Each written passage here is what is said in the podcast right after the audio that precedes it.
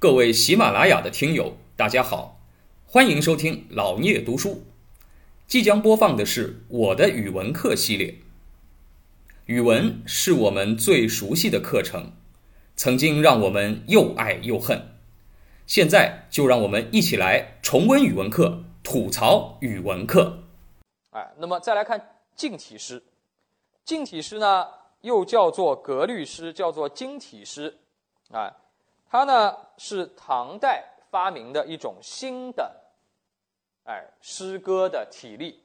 唐代以前，唐代以前没有成型啊。他说“滥觞于”啊，就是它的起源在哪儿呢？叫齐梁永明新体诗。哎，这个呢，我们因为啊没有很详细的讲文学史，我们毕竟只是语文课。从文学史的角度来讲呢，那个齐梁永明体也是一个很有名的啊文学现象。齐梁指的是什么？指的是南北朝时候的啊南齐南梁啊，也就是什么？也就是你们看那个电视剧啊，那个《琅琅琊榜》，《琅琊榜》当然是虚构的了，但是他说的那个历史背景就是南朝时候南梁朝，啊，也就是南梁那个时候。所以齐梁永明体呢，基本上就是《琅琊榜》那时候。啊，永明体，当时呢，他们啊，这个永明体的那个诗人，发明了一种新的诗啊诗的这个格式，就叫做什么呢？叫做新体诗。哎，那么那个新体诗呢，当时没有完全定好规则，到了唐代呢，大家把规则给它细化了，啊，就变成了唐代的格律诗啊，就近体诗。那么。定型啊，你看他写了几个人啊？这初唐时候的这三个人，可能大家啊，这个呢，你诗看的少，不太知道这几个人啊。要看的多就知道了，叫沈佺期、宋之问、杜审言啊。特别沈宋，实际上呢，近体诗就是由他们定型下来的啊。那么它主要包含了律诗和绝句啊，律诗和绝句。中学语文老师不知道给你们讲过没有？什么叫律诗？什么叫绝句？啊，那么我们来看一看啊，这个律诗包含了五言律诗、七言律诗和五七言的长律。哎，那么“律”这个字是什么意思啊？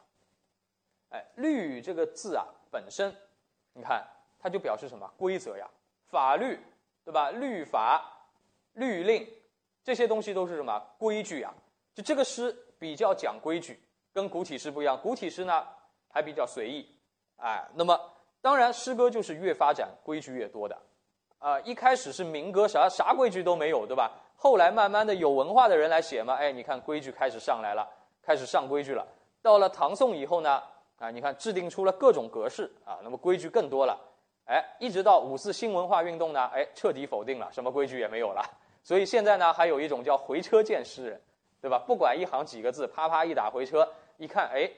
好好一句话，就是不到句号那地方讲完啊，不不该有句号的地方吧唧给你回车一下，哎，一读好像像首诗啊。这个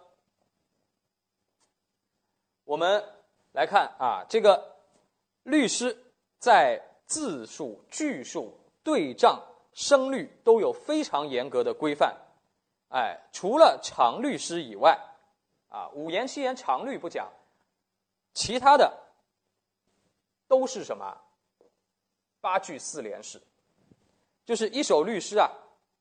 五律就是一句五个字，七律就是一句七个字。但是呢，整整首诗句数是规定的。一首诗，一首律诗只能八句话，分四联。你有同学说这也简单对吧？这个我就是什么？我我我缝五个字，缝七个字，敲一下回车不就行了吗？不就八啊？不就八句话吗，对吧？我只要不抄字，不少字，也也啊也可以。这不对的啊！律师很严格的，字数句数还只是最小的要求，最低的要求。然后呢，叫一联中的上句为出句，下句为对句，啊，然后需要干嘛呢？要对仗，啊，这里又出了对仗，对仗比。对仗比对偶更难。刚刚呢，那个说不限对偶的古诗，对吧？这里还要对仗，对仗除了满足对偶的规范啊，就是后面这个叫做对偶的规范，词性相对，结构相似，这是对偶的规范。但是呢，对仗就还要什么？还要平仄相异啊，平仄相异，所以要求更高。那么平仄相异什么？我们等等会儿再讲啊。先来讲这个律师的中间两个部分要对仗，头尾可以不对仗。当然，你非要对仗，那也没人管啊。就是中间两联必须要对仗啊，这是对仗要求。还没完呢。啊，那我们先来看个例子啊。这个杜甫的《春望》，首句“国破山河在，城春草木深”。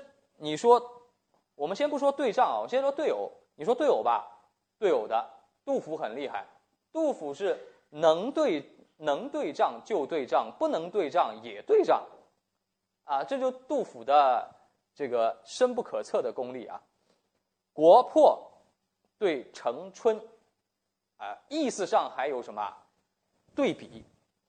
哎，国对城，破对春，国破了，但是呢，季节上啊，这座城到了春天，啊，你看，一个是一个衰落的，一个是生长的，对吧？山河对草木，好不好？你看，啊，它组成一个词，对吧？山河草木。哎，国破山河在，城春草木深。实际上，他还注意了平仄啊。我们等会儿讲平仄。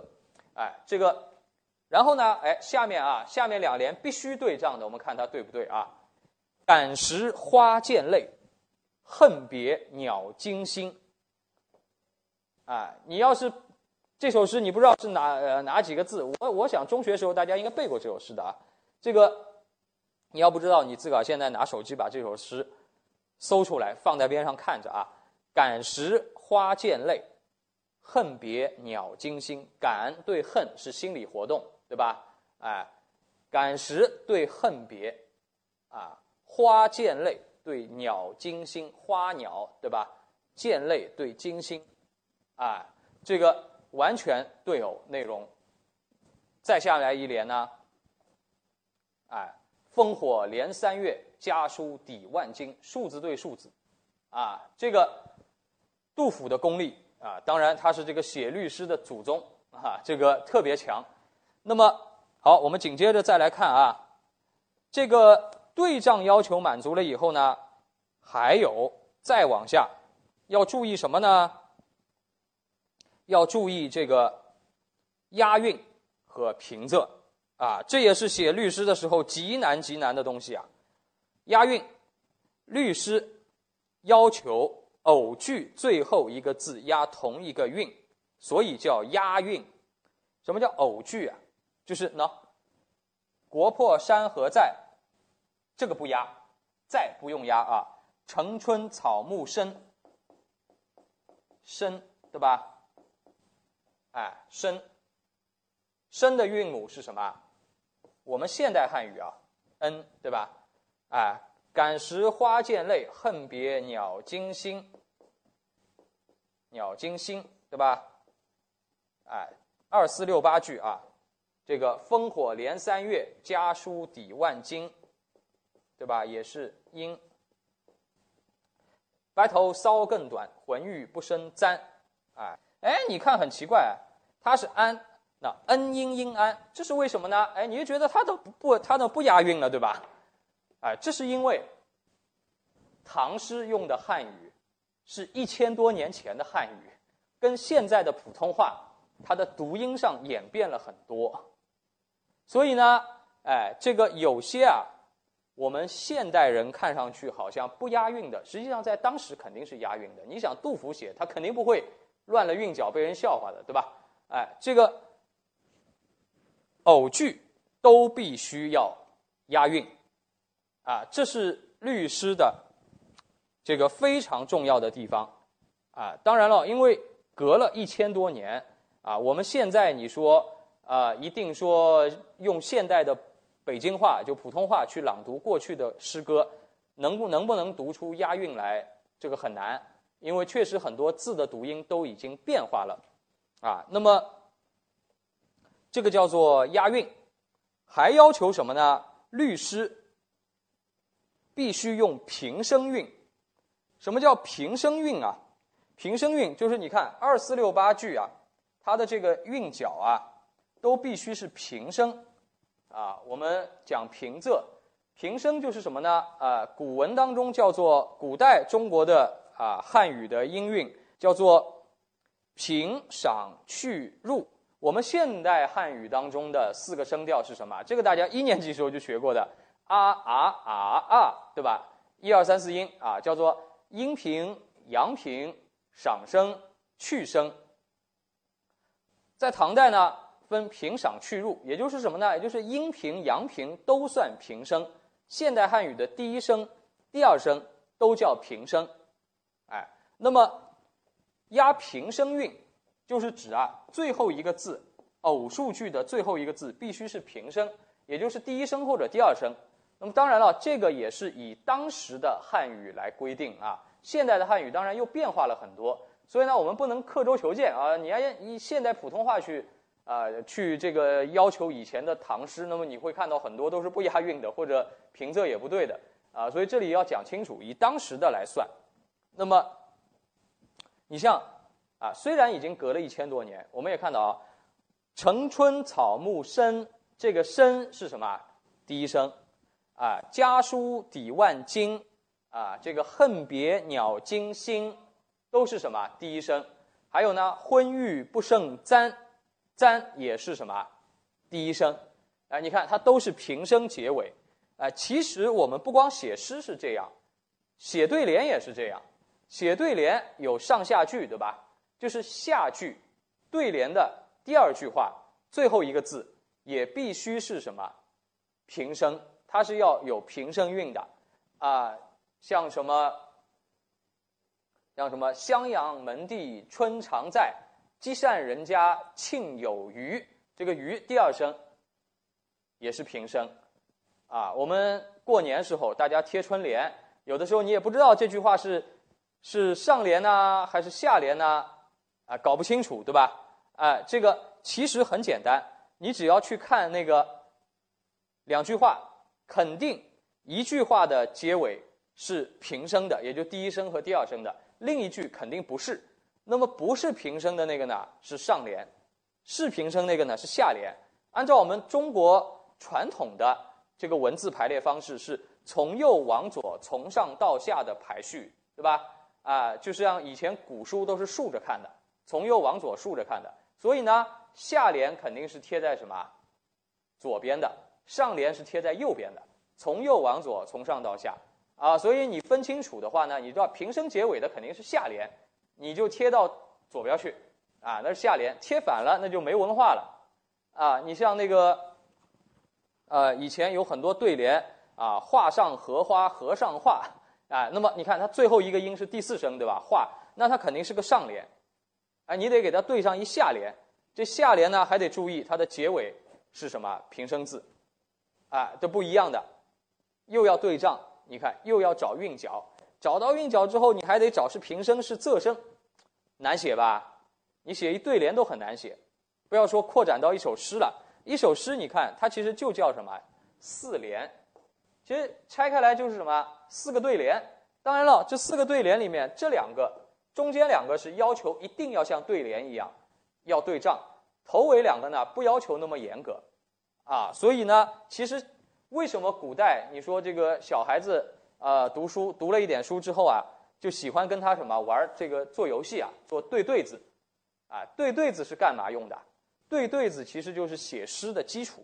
你这个对联对得好，那么当然了，把对联扩展开来就是诗歌啊，你这个诗就写得好。哎，那么这是一种啊，就基本的写作训练，在啊我们的啊这个祖祖先来讲，所以呢，哎，从从小你得会对对联儿，啊，那么好，这个叫做押韵啊，咱们一步一步讲啊，这个叫韵，律诗必须用平声韵，且一韵到底，不许换韵，就是他一首诗八句话，二四六八句的结尾押的那个韵必须是同一个韵母。你不能换韵，啊，不能换到别的去，换到别的去就不是律律师了，是别的了，是歌行体了啊，这不一样的。那么啊，还要注意的是呢，啊，它叫通融者可以放宽至邻韵通押，就相邻的韵，啊，相邻的韵母押呢，有的时候也可以，哎，那么否则如果做不到，那么就是出韵，出韵就不规范了。那么首句能入韵吗？他说首句可入韵，可不入韵。二四六八句必须入韵，三五七句不能入韵，啊，这个要求都明白了吧？啊，其实你看，这就是写诗的一个基本的规则啊。感谢您的聆听，如果您有任何问题想与主播交流，请在评论区留言。欢迎订阅本专辑，期待下集再见。